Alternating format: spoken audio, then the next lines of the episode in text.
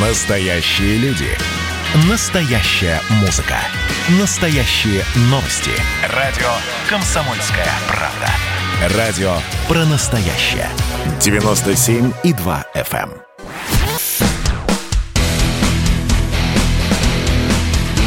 Программа с непримиримой позицией. Вечерний Мардан. Всем здравствуйте! В эфире радио «Комсомольская правда». Я Сергей Мордан. Я Мария Баченина. Добрый вечер. Ну, давай начнем. А, кстати, кстати, э, напишите, пожалуйста, персональные сообщения Баченина. У нее сегодня прощальная гастроль в это время вечером. Да, с завтрашнего дня на свиданку начала ходить, как нормальная? Завтра я здесь э, с другой женщиной буду. Последний вечер, да. А с понедельника утро. Соответственно, кто еще не знает. Так, ладно, главная новость сегодняшнего дня. Помните, вчера говорили про задержание аудитора счетной палаты, бывшего губернатора, бывшего депутата, ну и, соответственно, сына покойного протеерея Александра Мени, Михаила Мени. Так вот, суд запретил ему покидать место жительства и пользоваться интернетом. Так понимаю, что это называется домашний арест? Да. А обвиняют его в хищении из бюджета Ивановской области 700 миллионов рублей. А, буквально два слова скажу. Вчера, в принципе, подробно об этом пообщались. У многих людей, ну, во-первых, он очень всегда дружил с прессой, поэтому к нему дов- довольно лояльно, вот, скажем так, мои коллеги относятся. Плюс вчера в Телеграме было заряжено очень много каналов, чтобы, так сказать, постараться поддержать репутацию бывшего губернатора. А, но всплыла такая поразительная вещь, которая, вот, на мой взгляд, дезавуирует любые сомнения в том, за что Герасим. А недавно как написал, конечно же, один из анонимных телеграм-каналов, а, аудитор счетной палаты, я напомню, человек, который всю жизнь проработал а, на госслужбе, ну, не считая там а, какого-то времени, пока он был депутатом, умудрился построить в Архангельском, это очень рядом с Москвой, это Да, очень направление Новой земля. Риги, да, это все Дом туда. площадью Рублевская. 1300 квадратных метров. А, на зарплату чиновника какие проблемы. Красавчик. А мы удивляемся, да что там можно украсть в той нищей Ивановской области? Ладно. Поехали дальше. Да, поехали дальше. И у нас э, вновь то, о чем мы тоже вчера упоминали, но уже из уст уполномоченного по правам человека в России. Госпожа Москалькова все- тоже призвала, вслед за студентами, которые подают иск, она призвала пересчитать стоимость обучения в вузах из-за дистанционки. А, Ну, оправдала это абсолютно так же, не буду тратить на это время, мол, стоимость заочная и за дистанционный формат это совершенно разные вещи. А вот э, в Госдуме такая параллельная история идет. На мой взгляд, им занимаются популизмом, выдавая совершенно неясные идеи. Вот их, видимо, как будто обучают специально в такой форме, я процитирую, процитирую. Вынужденный перевод студентов на дистанционный режим обучения, безусловно, может сказаться на качестве их образования. Да, мы столкнулись с такими вызовами. В регионах приходится переводить старшеклассников, где-то вузы переводить на дистанционку. Но при этом, если с пониманием отнестись к ситуации, вы- вы уже потеряли ведь мысль? Или нить, или что там? Ну, по-моему, потеряли. Она генерал, ей можно. То это не она, это Нилов. Это уже Госдума, это уже Еще Ярослав Нилов. Да, то очевидно, что качество, которое получается, может сказаться в зависимости от... Ребята, знаете, вот хочется воскликнуть, у нас с вами общий язык. Мы как? Нет, нет, у нас с ними разный язык, поэтому не надда так сильно переживать. Я, если- знаешь, я так злюсь всегда. Ну зачем это крючкотворство разводить? я не если с- ты я хочешь не быть... могу сказать. Нилов, тем более, он всем своим а, ну, поведением показывает, как он хочет быть ближе к народу. И идеи Серьезно? я, даже неплохие, не, да. я даже не знаю, как он выглядит. Он от какой партии это? ЛДПР. От народной партии. Да. Поучиться бы им а, у Владимира Вольфовича русскому языку. А может быть, он их таких косноязычных специально набирает. Вот, чтобы на, чтоб на их- Пожалел волк кобылу. Чтобы на их фоне блистать, например. Ну, нет, я считаю, что действительно есть э, чему учиться и у кого учиться крючкотворству бой. Вот Жириновскому не зря добрые русские люди советовали Мардана брать преемником и, так сказать, выводить э, на трибуну, а там и кандидатом в президенты А от смотри, либеральных как, демократов. да, а я запомнил, запало. конечно, естественно, это был яркий момент в моей творческой биографии. Так, ну ладно, и последняя, смешная на самом деле новость, мы решили вас сегодня не загружать. А, а, я даже не знаю, откуда она сегодня вылезла, вот, но достойна того, чтобы ее озвучить в вечернем радиоэфире. Генерал-полковник Мавсес Акопян, ушедший в минувшую среду в отставку с поста главного военного инспектора Армении, заявил, что был отозван из Нагорного Карабаха во время боевых действий из-за сделанного замечания жене армянского премьера Николе Пашиняну или Никола, или Николая, ну, неважно. А дальше цитата. «Я попросил жену Пашиняна выйти из командного центра в Карабахе, поскольку осуществляется управление, столько мужчин в напряженном состоянии, которые могут и выругаться матом, и ее присутствие нежелательно. После этого меня вызвали в Ереван, ну и, соответственно, отправили в отставку. Представляете, какие страсти там кипели? Жены, дети, Но она же кричала, что братья. она пойдет на фронт.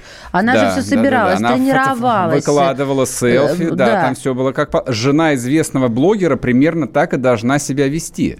В принципе. А кто сказал, что должно быть по-другому? Но, видите, немножко вот жизнь внесла свои коррективы. Ну, по новостям, наверное, все. Едем по повестке дальше. Поехали.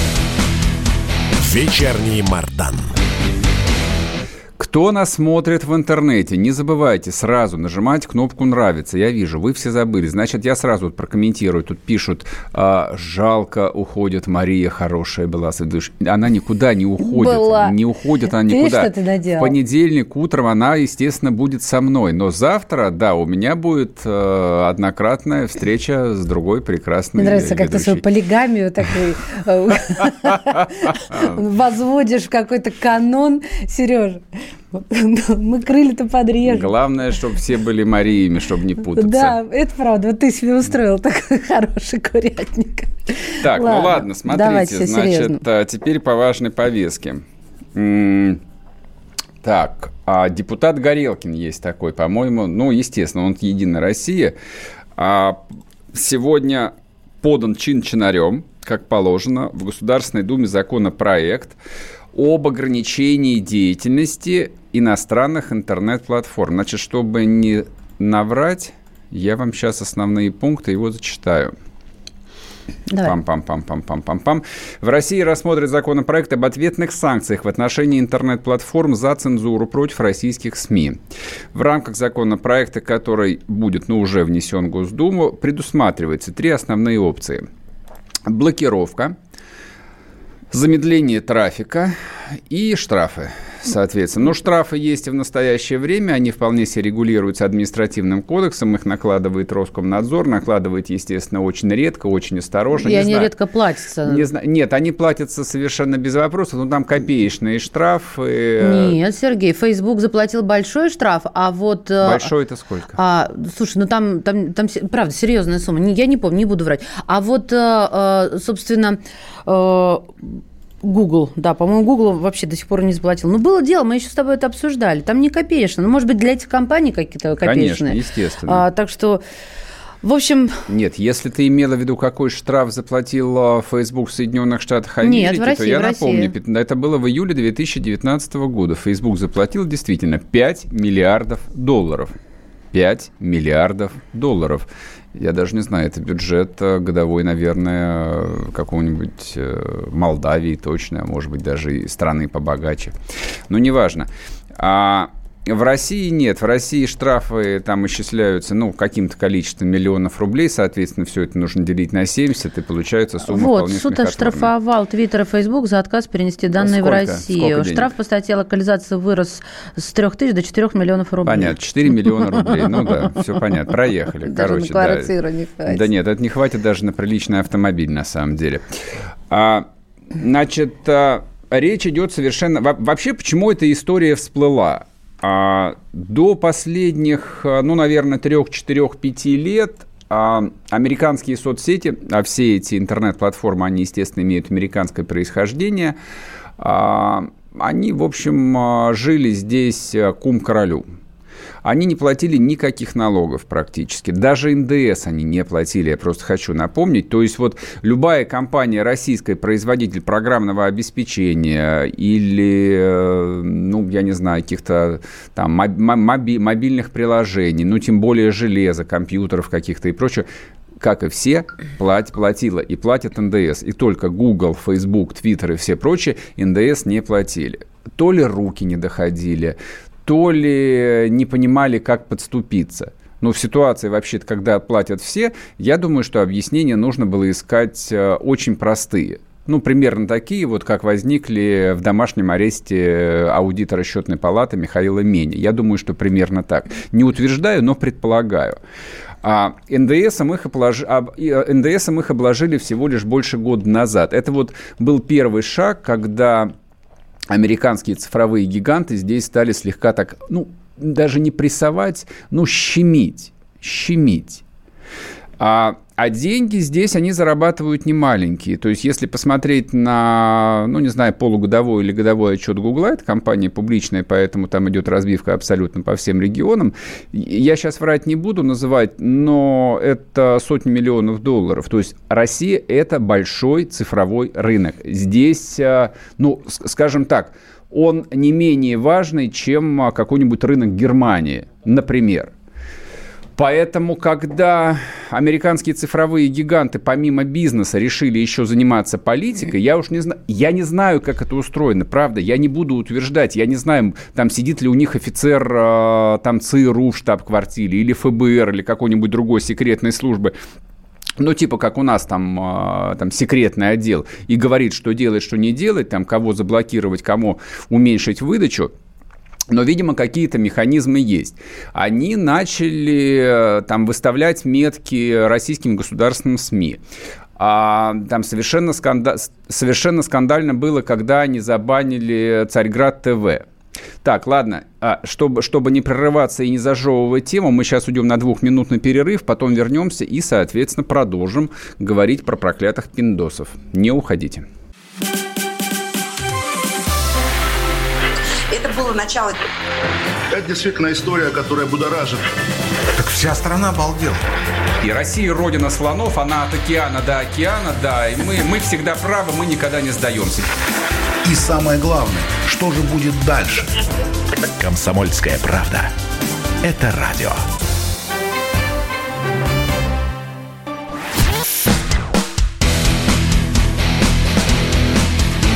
Программа с непримиримой позицией.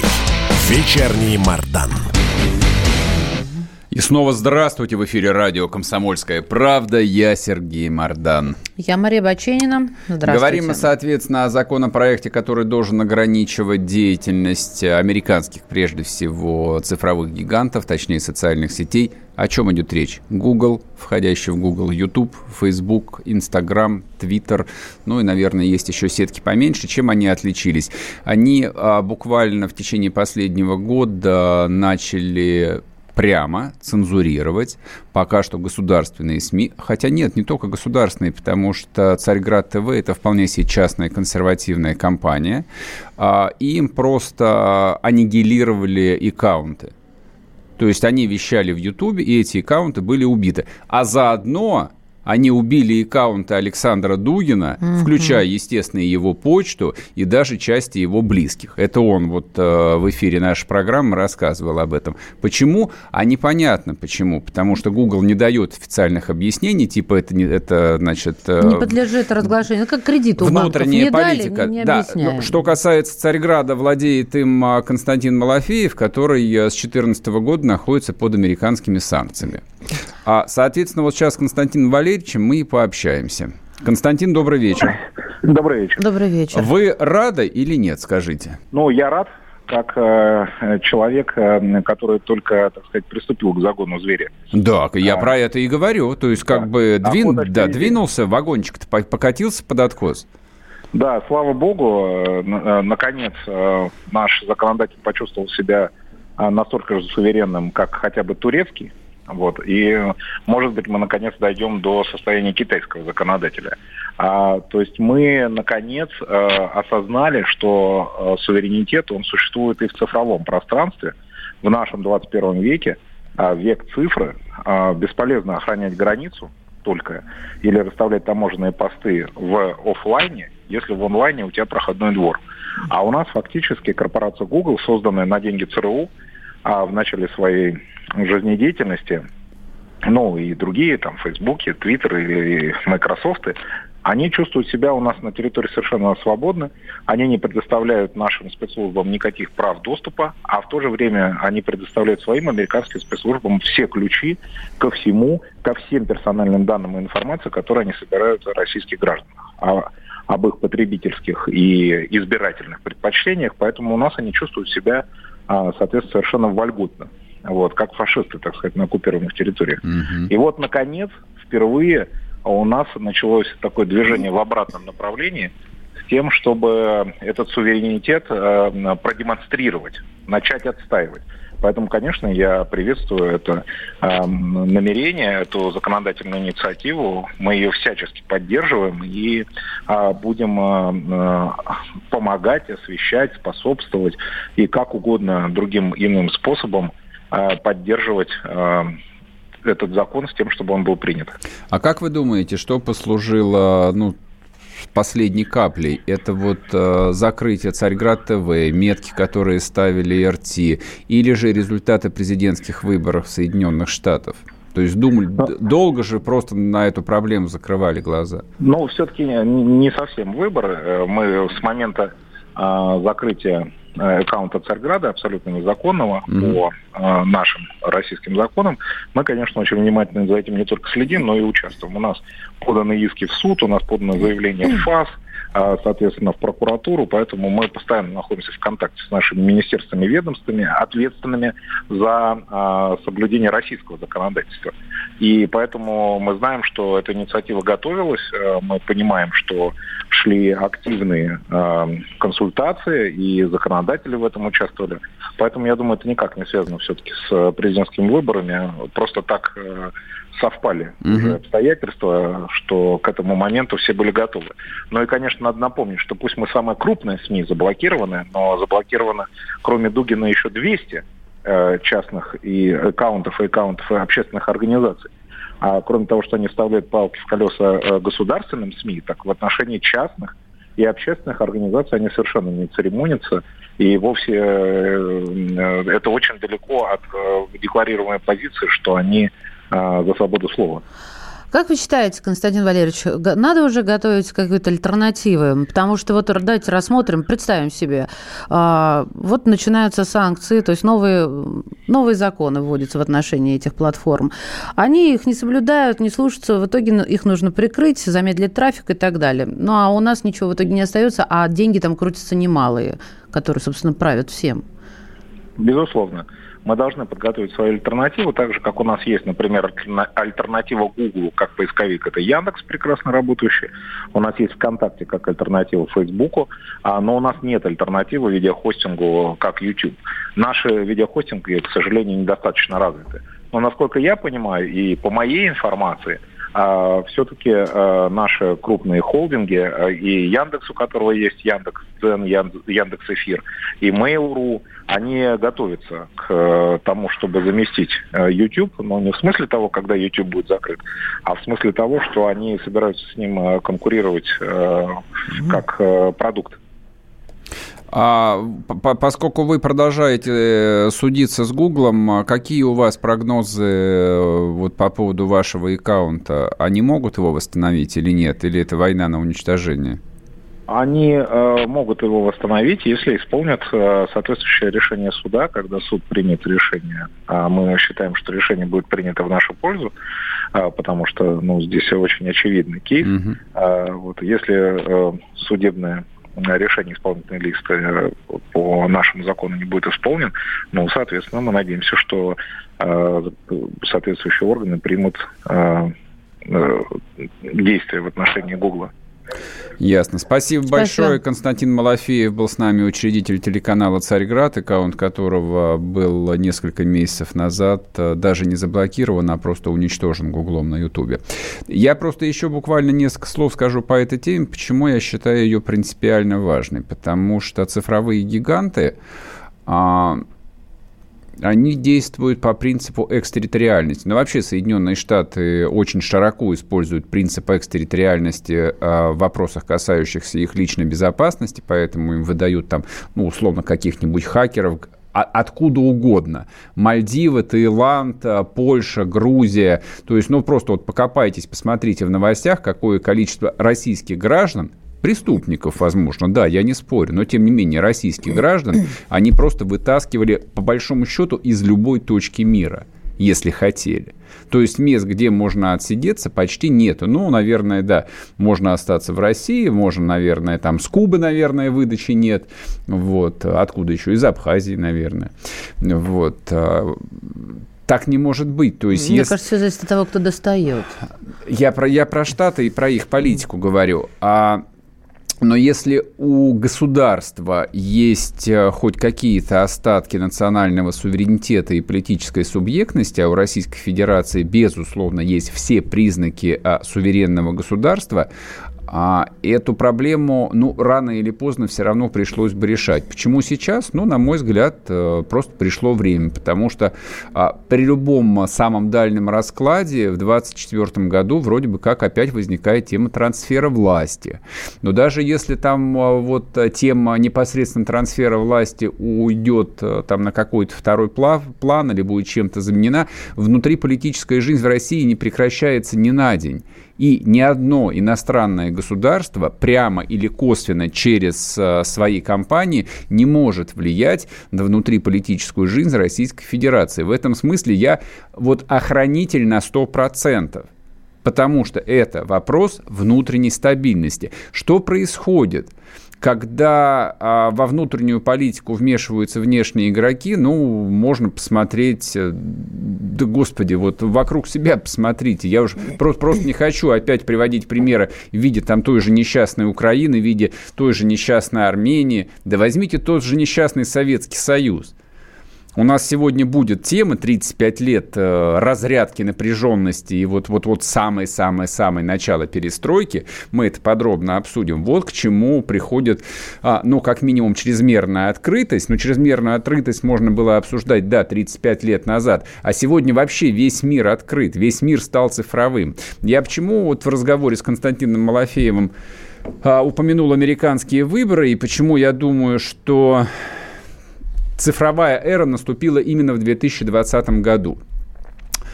Именно используя а, социальные сети, Twitter, Facebook, а, YouTube, а, Google как таковой со всеми его сервисами, используя их как инструменты, а демократическая партия США, ну, либо вот американское глубинное государство, как угодно назовите, я не знаю, кто, вот кто там, кто эти рептилоиды, они просто сместили Трампа, используя мощнейшие вот эти вот самые инструменты.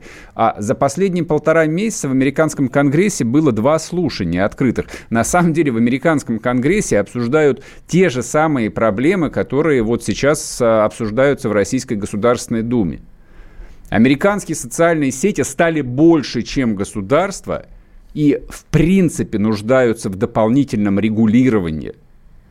Мы в этом заинтересованы не меньше, чем Соединенные Штаты Америки. Поэтому, если этот закон будет принят, и если он будет реализовываться на практике, я считаю, это, в общем, а, вот большим благом. Но будем последний следить. абзац особенно важен, если он будет реализовываться на практике. Да, будем следить, Деньги потому что, в общем, как бы это не одного большие. дня истории, да, и как бы речь на самом деле идет, в том числе и о внутреннем рынке, который пока что сегодня а, делят и кушают американские компании. А я был бы не против, если бы к нему подсосались бы еще и российские предприниматели. Вернемся после перерыва, не уходите. Вечерний Мардан.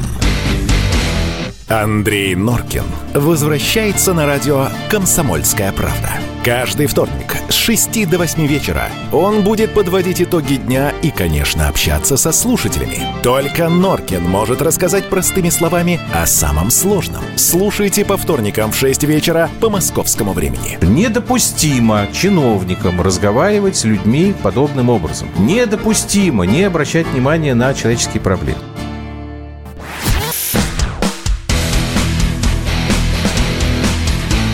Программа с непримиримой позицией. Вечерний Мардан. И снова здравствуйте в эфире радио «Комсомольская правда». Я Сергей Мордан. Я Мария Баченина. Здравствуйте. Кто смотрит нас в Ютубе, тот не забывает нажимать кнопку «Нравится». И тот, кто нажимает кнопку «Нравится», не забывает подписаться на телеграм-канал «Мордан». Да, все просто. А то тут пишут, вы даже телеграм За... не могли заблокировать. Ой, и ой, хорошо, ой. что не смогли, и слава а богу. А давайте я WhatsApp и Viber напомню. Ты думаешь? Это моя минута Вот славы. в контексте того, о чем за... мы сейчас говорили, я бы вот... Э, я, я запретил бы использовать их э, в редакции, честно говоря. Да, русские, письма, лю... русские люди должны использовать русские социальные сети. Телеграм, Телеграм, хорошо. Тем общем, более, там, называем, там есть да? что читать. Не называй. Телеграм-канал Мардан. Да, Сереж, да читаю. И друг другу, и друг другу послать ну, сообщение. 8 967 200 ровно 9702. Их скоро заблокируют, поэтому готовьтесь, на самом деле, те, кто до сих пор э, использует. Ну, на смс можно присылать. СМС, я даже не знаю, кто сейчас использует Вон, SMS, вот висит смс голубым даже, выделено. Даже гастарбайтеры не используют. Хватит SMS. тебе, ты Ладно, это, шапкозакидательством заниматься. Хорошо. Значит, эм, вот эта тема, которую мы сейчас обсудили, она же на самом деле тут вызвала целый шквал а, вопросов и злобных комментариев. Да, тут в очередной раз нас поименовали кремлевскими пропагандистами. Кремлевские пропагандисты работают в государственных СМИ, мы работаем в частном СМИ. Поэтому у нас степень свободы, слава тебе, Господи, намного больше, чем а, у людей, которые вот а, вынуждены получать зарплату у Родины это не, это не хорошо и не плохо, просто есть особенности. И тем не менее, а, то, что вот этот законопроект готовился и подавался так долго, и для него потребовалось а, несколько, ну, в общем, таких Жертв. вполне себе скандальных историй, ну, реально скандальных историй, а это говорит только о том, что те люди в условном Кремле, которые, по идее, должны заниматься а, информационной безопасностью, идеологией, информационным обеспечением национальных интересов. Их либо нет, я не знаю, может, их не взяли на работу, либо их мало, либо они не знают, что делать. Угу. А для того, чтобы было понятно, лучше всего сравнивать ну, с такими хорошими примерами. Вот со странами, с организациями, у которых это получается неплохо. Мы в последние пару недель постоянно с Марией поминаем а, Турецкую республику, которая, как выяснилось, умеет заниматься идеологией, а разбирается в мягкой силе, точнее, как это называется, мягкая сила? Да. А, есть альтернативный, кстати, теперь термин. Умные люди говорят не мягкая сила, а умная сила. Потому что мягкая сила это что-то такое не, ну, не очень приличное. Ну, в русском языке, да, ну, как, это как рыхлое, не очень какое-то, да. да. Умная сила. Так вот, а, оказ, оказалось, оказалось, что турки научились этому даже получше, чем американцы. То есть посмотреть на ширину турецких интересов географически, посмотреть на ширину их интересов, а, ну, скажем так, индустриально, где турки сильны? В гуманитарных вопросах. То есть с военной, силой, с военной силой все, мы уже все все знаем, значит, беспилотники, бейрактары, которые там уничтожают сотни танков, и мы теперь тоже, в общем, как бы должны задуматься над тем, а, а что завтра будет в том же Донбассе, а что послезавтра может быть в том же Крыму, который тоже объективно входит, а, ну, в историческую зону интересов а, Турецкой республики, которая себя видит как правоприемница Османской империи. То есть, ну, оно же никуда не денется, не денется. Но помимо военного аспекта, который, ну, более-менее там нам, а, ну, с эмоциональной точки зрения понятен, есть много других аспектов.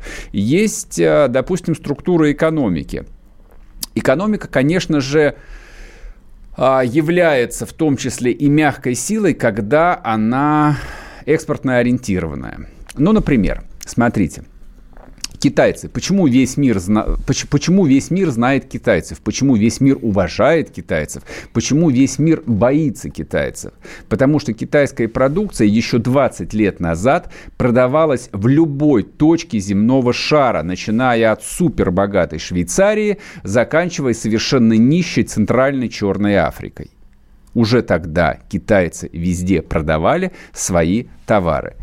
Хорошего качества, плохого качества, какого угодно. Они находили свое место абсолютно на любом рынке. Потом, когда они потренировались, они захватили практически все инфраструктурное строительство в странах третьего мира. Кстати, это то, чем активно в свое время занимался Советский Союз. Ну, правда, так, э, как бы без... На без, общественных началах. Да, бесплатно на общественных началах, так что нам до сих пор приходится прощать Да, по это 20 было. миллиардов долларов долгов все тем же самым африканским странам, а Китай никому ничего не прощает. Нету денег, мы возьмем у вас месторождение бокситов или золота, или урана, или в концессию какой-нибудь крупный порт на восточном побережье, или что-нибудь еще. А турки занимаются, в принципе, тем же самым. То есть, допустим, у тех же турков совершенно колоссальная строительная индустрия. Вы все помните, допустим, ту же самую турецкую компанию «Энка», которая начала строить в России еще, ну, если не в конце 80-х, то в самом начале 90-х. Вот только-только возникла независимая Российская Федерация, а здесь уже появились турки, которые начали строить первые дома из монолитного бетона. Например, вот я это прекрасно помню. И турецкое строительство, турецкие строители были образцом качества. И на самом деле до сих пор еще остаются Ну, образцом Кто храм качества. Христа Спасителя-то строил? В том числе, конечно, да, кого упоминал а, БГ в своих песнях.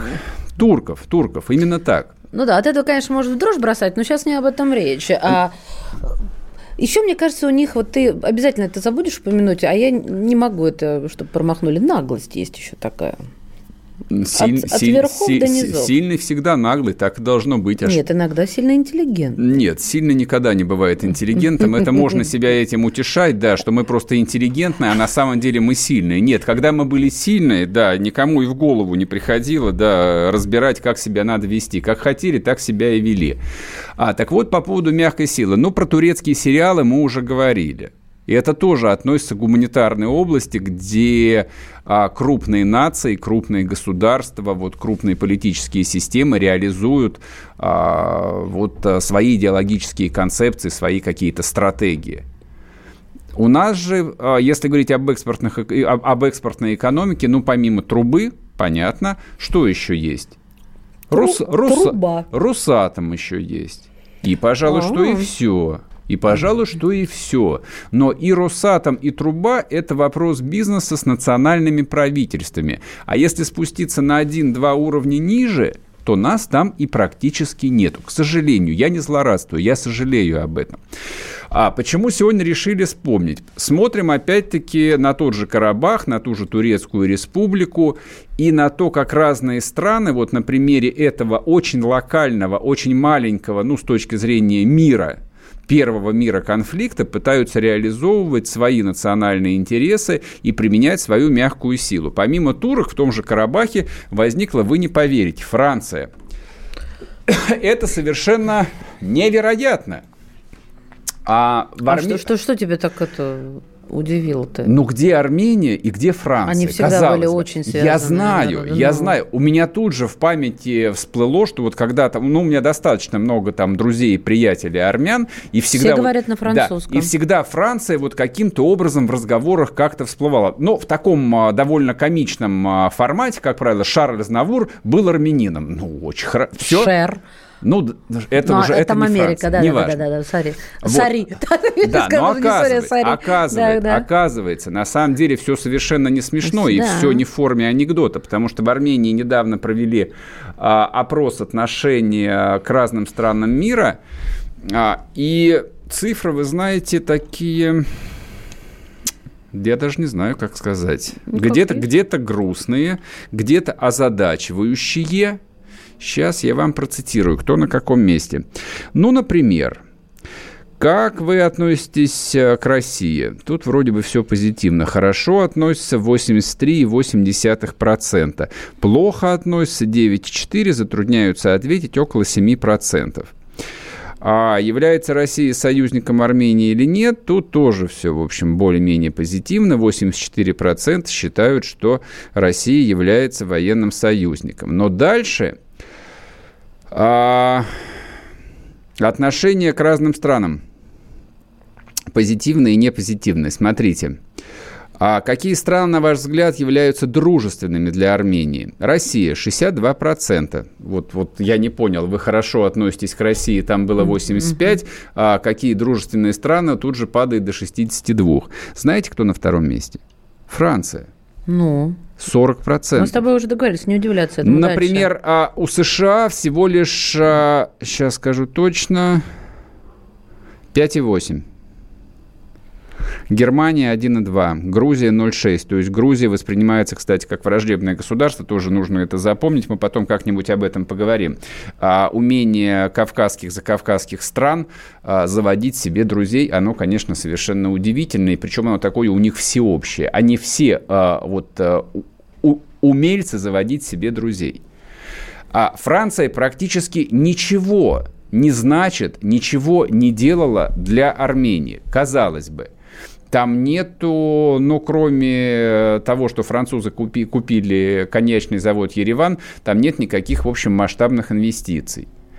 То есть военных интересов Франции в Закавказье тоже никаких нет. Но при этом французы в течение 30 лет дают бесплатное образование для нескольких тысяч э, армянских студентов.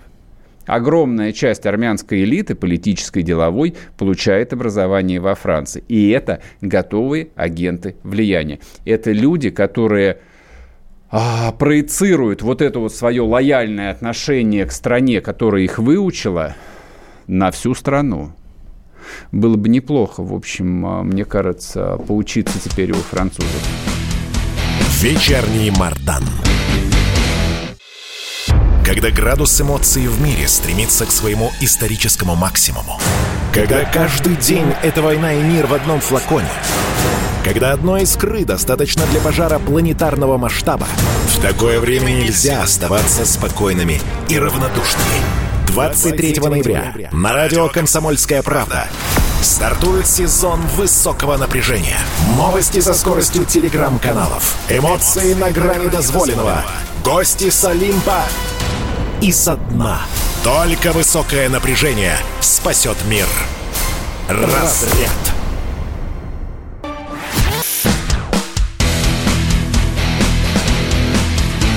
Программа с непримиримой позицией. Вечерний Мардан. И снова здравствуйте в эфире радио «Комсомольская правда». Я Сергей Мордан. Я Мария Баченина, добрый вечер. Да, кто нас смотрит в Ютубе, тот молодец, тот не забывает нажимать кнопку «Нравится», чтобы нас увидело как можно больше добрых русских людей. А мы начали говорить про мягкую силу, про ее проекцию, соответственно, на примере а, Закавказья, в широком смысле, то есть здесь уместно говорить и об Армении, здесь уместно говорить и об Азербайджане, естественно, потому что вот а, Азербайджан такой кейс, я опять-таки прошу меня простить за это слово, мне постоянно пишут, у Мардана снова есть кейс, а, это вот кейс применения а, умной силы, мягкой силы со стороны А Турции. какой кото- аналог слова кот- кейс русском? Сказать дело нет, кейс Да, это кейс. кейс это настолько да. оно что да, сложно это, расстаться. Да, это многозначный очень извините. термин, поэтому я затрудняюсь э, подобрать э, синоним э, в русском языке. В общем, кейса у нас нет. Да, соответственно, вот этот регион является именно точкой приложения интересов, каких-то идеологий, э, стратегий э, самых разных игроков. Здесь, правда, возникает вопрос, вот а у этих э, стран, возник, возникших на месте Советского Союза, есть ли своя собственная субъектность, есть ли у них, ну, опять, в том числе и своя собственная судьба и образ будущего, мы это сейчас обсуждать не будем, в конце концов, это нас на- напрямую не касается. А там есть интересы и наши, но дело в том, что это а, вот в, это, в, этой, в этой точке мира сталкиваются интересы нескольких игроков, и мы априори вступаем а, ну, в такую самую настоящую конкуренцию. И мы как? Мы хотя бы в паритете? И, честно говоря, большой вопрос. При всем при том, что у России есть э, колоссальное преимущество в виде очень больших диаспор, и армянской, и азербайджанской. Это То у нас а, преимущество? Это преимущество, А не у конечно. Армении с Азербайджаном? Нет, это у нас. То есть в плане а, реализации своей политики в регионе, конечно же, это преимущество, если им правильно пользоваться. Конечно же, если им хотя бы пытаться пользоваться, а не выращивать из диаспор пятую колонну. Как часто бывает. Вот там то и сталкивается. И где паритет? Потому что кто-то выращивает, а мы знаем, кто... Э, вот, не буду ну, показывать мы... пальцем. А у нас, получается, что-то не получается. Вот такое мое, Ч... мое впечатление. Да, на мой взгляд, очень часто не получается. А теперь посмотрите. То есть, ту, вот Турцию давайте сейчас отставим в сторонку, посмотрим, что делает Франция. То есть, Франция, которая по большому счету, пальцем о палец не ударила для того, чтобы загасить этот конфликт. То есть, по большому счету, всю игру сделала Россия. Россия остановила войну, взяла на себя колоссальные риски, в том числе и жизнями двух тысяч своих солдат. Об этом не нужно ни на день забывать. На самом деле, то есть чем, кем мы рискуем в данном конфликте. И тут э, появляются в белом французские джентльмены, или месье, не знаю, как хотите, так их и назовите, и говорят, что мы сейчас все устроим, мы знаем, как надо. У нас сердце болит за Армению. Это просто плоть от плоти и кровь от крови нашей. А, это не слова. А не далее, как вчера, известный французский философ Бернар Анри Леви, а это очень влиятельный э, европейский интеллектуал, чье слово дорогого стоит. То есть это человек, которому, Объясни, да, которому, он такой, которому прислушиваются. Его называют, в общем, отцом а, массы там, а, цвет, цветных революций. Цветных да. революций. Он, знаете, так сидит спокойненько в своем особняке, а потом слово молвит. Это, но, но вы знаете, это начинается. вот а, ну, некий там альтернативный Сорос. Вот есть Сорос и есть Бернар, mm. Бернар Анри Леви. Вот их, как правило, там двоих называют, когда хотят сказать, что вот есть какие-то рептилоиды, которые мутят воду. Но дело не в этом этом, как бы, что сказал а, Анри Леви. А, он опубликовал в газете «Ле Пуан» статью «Франция может признать Нагорно-Карабахскую республику».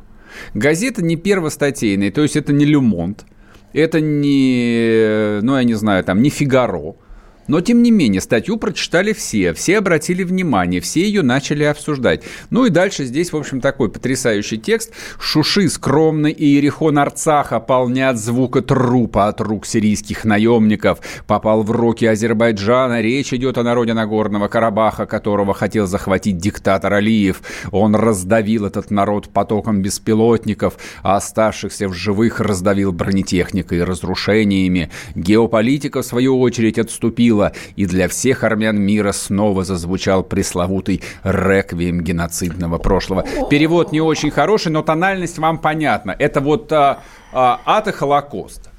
Вот, собственно, как формулируется ситуация вот этим вот политиком а, Бернаром Анри Леви. Вот, нет никакой другой позиции, нет хотя бы ритуального упоминания, что в Карабахе, там, извините меня, а сотни лет и азербайджанцы вообще-то жили, и это такой классический этнический конфликт, где нет ни права, да где нет, не, не виноватых. Да, есть драма, но что из этого следует? Из этого следует прямой призыв признать независимость Нагорного Карабаха. А знаете, почему именно сейчас? А потому что не далее, как вчера, а Путин на это прямо намекнул. На что на это? А, на независимость Карабаха? На то, что Россия может признать независимость так. Нагорного Карабаха. Не, не, логику, логику, э, вот про, про логичность в чем? Путин намекнул, а Леви сказал да-да-да? Да, oui, oui, oui. Oui, oui, oui, oui, oui, oui. Конечно, здесь... А зачем это ему? Если а, он потом, ну, особо не наш союзник, от слова совсем. Совсем не наш союзник, потому что, потому что, условно говоря, а сейчас игра на стороне России. Сильные карты на руках России. Россия, да, действительно. Перетянуть козырь Россия получила военную базу. А, Россия получила лояльность, по крайней мере, карабахских армян, безусловную. Там пройдет еще, не, еще немного времени, и все армянские армяне на 100% угу. будут лояльны России, ну, по крайней мере, какое-то там продолжительное время, пока не придет очередной там 89-й год, когда, значит, снова придет время поговорить о независимости. А это не устраивает а, там довольно большие влиятельные силы на Западе. Это не устраивает в том числе и Францию, которая там а, на Ближнем Востоке, в Закавказье вела или пыталась вести свою собственную игру. Поэтому сейчас разговор вокруг, хотя, ну, пока что теоретического признания Нагорного Карабаха, он переходит именно в плоскость а, именно той самой геополитической конкуренции и попытки проецировать свою мягкую силу. ну, вроде бы как слова. Слова ничего не значат. Мало ли там, может, признаем, может, не признаем. И тем временем, тема такая, ее нельзя подвести итог. Но просто тем временем Турция проведет в Шуше аналог Евровидения. Вот такая вот новость. Известный турецкий телеканал проанонсировал проведение а, вернувшимся под контроль Азербайджана музыкан, музыкальный конкурс, в котором принимают участие исполнители из разных стран, но, видимо, из стран а, да. тюркоговорящих. Только у меня еще вот хочется продолжить фразу «музыкальный конкурс на костях». Именно так. А, не Именно только так. у меня, да? да? А у то всех. я же люблю драматизировать. Это к вопросу, что мягкая сила, она, как правило, вот, э, она на костях. Вот внизу кости, а сверху остается мягкая сила. Но это не отменяет того, что эта мягкая сила есть, и ее нужно каждый день тренироваться, грамотно применять. Хорошо, что мы пока выигрываем, ну, по крайней мере, в этой точке мира. Вернемся после перерыва. Вечерний Мардан.